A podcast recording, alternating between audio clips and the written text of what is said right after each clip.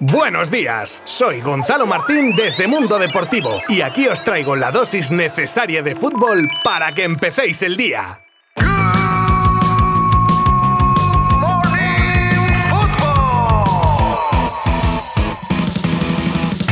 Hola, muy buenas. Con toda la energía del mundo volvemos a la carga en este Good Morning Football del lunes en el que vamos a analizar, como no podía ser de otra manera, los partidos más destacados de la jornada, que por cierto, termina hoy con dos encuentros. Y como no, os traigo unas cuantas noticias futboleras para que estéis a la última. Fichajes, rumores, curiosidades, algún escándalo y terminaremos con la agenda del día. Así que sin más dilación, os habla Gonzalo Martín desde Mundo Deportivo y empezamos.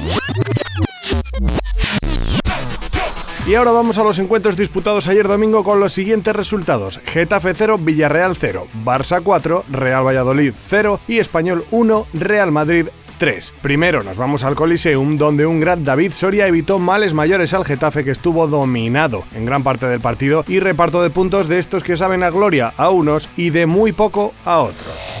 Y ahora ya viajamos a la ciudad condal donde había doblete de partidos. Primero, el Barça se las veía con el recién ascendido Real Valladolid y con el 4-0 ya por sí solo nos cuenta cómo fue el partido. Apisonadora azulgrana ante los goles de Lewandowski por partida doble, Pedri y Sergi Roberto al final del encuentro, contra la que poco pudo hacer el equipo de Pacheta que así analiza cómo había vivido el partido. Esperaba que íbamos a tener un poquito más de balón, que íbamos a poder salir, que íbamos a poder respirar. El Barça ha estado muy, muy, muy activo todo el tiempo y no nos ha dejado respirar. Entonces también hay que felicitarle por ello a ellos y nosotros hemos intentado todo, pero estamos en, en ese proceso de adaptarnos a esta primera división, a todo lo que es la primera división. Y este es un equipo que cuidado con las alternativas que tiene y con los jugadores que tiene en todos los puestos. Este Barça es un equipo muy, muy, muy poderoso.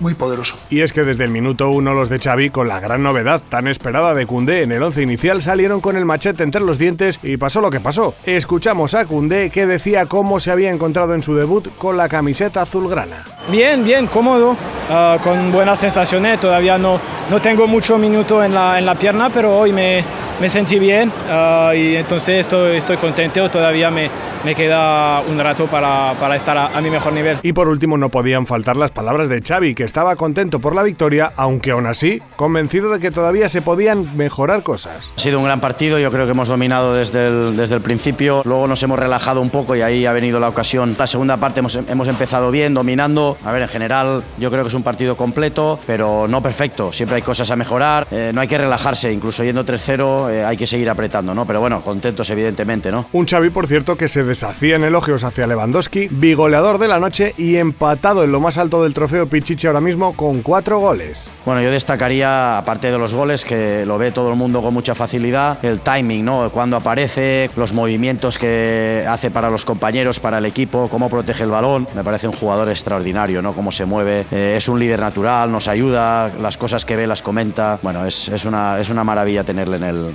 en el equipo.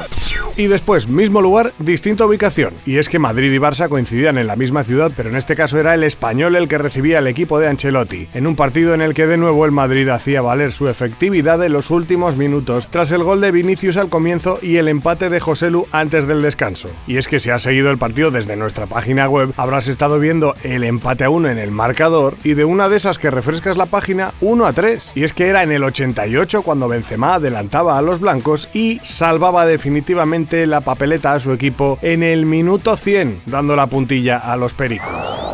Vamos ahora con el escándalo que ha salpicado en los últimos días a Paul Pogba y que está relacionado con unas amenazas recibidas por parte de su hermano. Ten enemigos cuando tienes a este hermano, en las que dice que revelaría información explosiva contra él y su representante, Rafaela Pimienta, quien como sabéis tomó el cargo tras el fallecimiento de Rayola. Matis Pogba, tras las amenazas, pone en duda que Paul pueda ser tomado como ejemplo por la juventud y cuestiona su profesionalidad, integridad y lealtad hacia Pimienta. Termina diciendo que puede hablar cosas importantes sobre Mbappé, ojo, que provocarán polémica. Iremos viendo.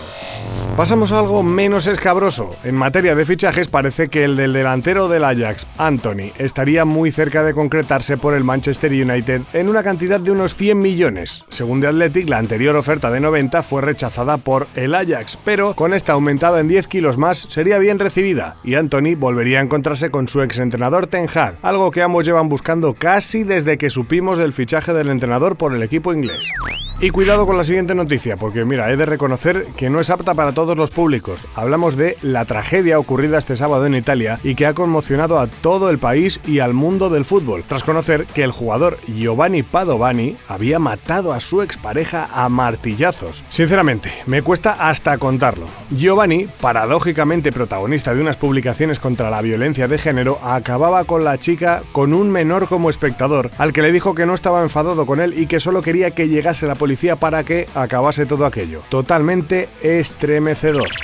Y algo también estremecedor, aunque gracias a Dios infinitamente más light, podemos decir, y que además solo afecta a una persona, es la estadística que está cosechando Cristiano Ronaldo en este inicio de temporada, y es que entre las polémicas o dudas sobre su futuro y los pocos minutos disputados, hacía 15 años que CR7 no marcaba dentro de las cuatro primeras jornadas de liga, y además lleva dos suplencias seguidas, algo que no le ocurría desde 2013. Tiene que estar el astro portugués conociendo su competitividad y carácter, pero bueno, es lo que tiene, que los años pasan y para un jugador que mucho de su éxito lo tiene en el estado físico, pues lo lógico es que con el paso del tiempo el rendimiento baje. Vamos, opino yo.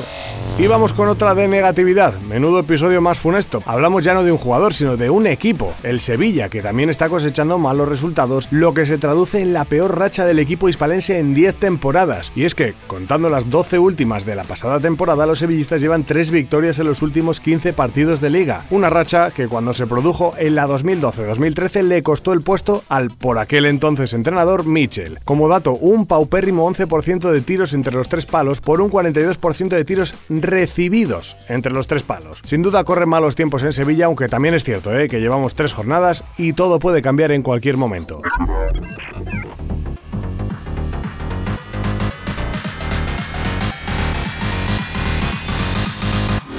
Pero si ya hemos terminado. Menudo inicio de semana más fulgurante. Antes de despedirme, os recuerdo que hoy cierran la jornada los partidos que enfrentan a Cádiz y Athletic a las 8 de la tarde y a Valencia con el Atlético de Madrid a partir de las 10 de la noche desde Mestalla. Por supuesto, os recomiendo que actualicéis y sigáis el desarrollo de ambos partidos desde nuestra maravillosa página web, que para eso está, y nuestras redes sociales. Yo mañana os cuento lo ocurrido y vemos también cómo queda la clasificación del campeonato, ¿de acuerdo? Gracias por acompañarme un día Abrazo virtual. Adiós.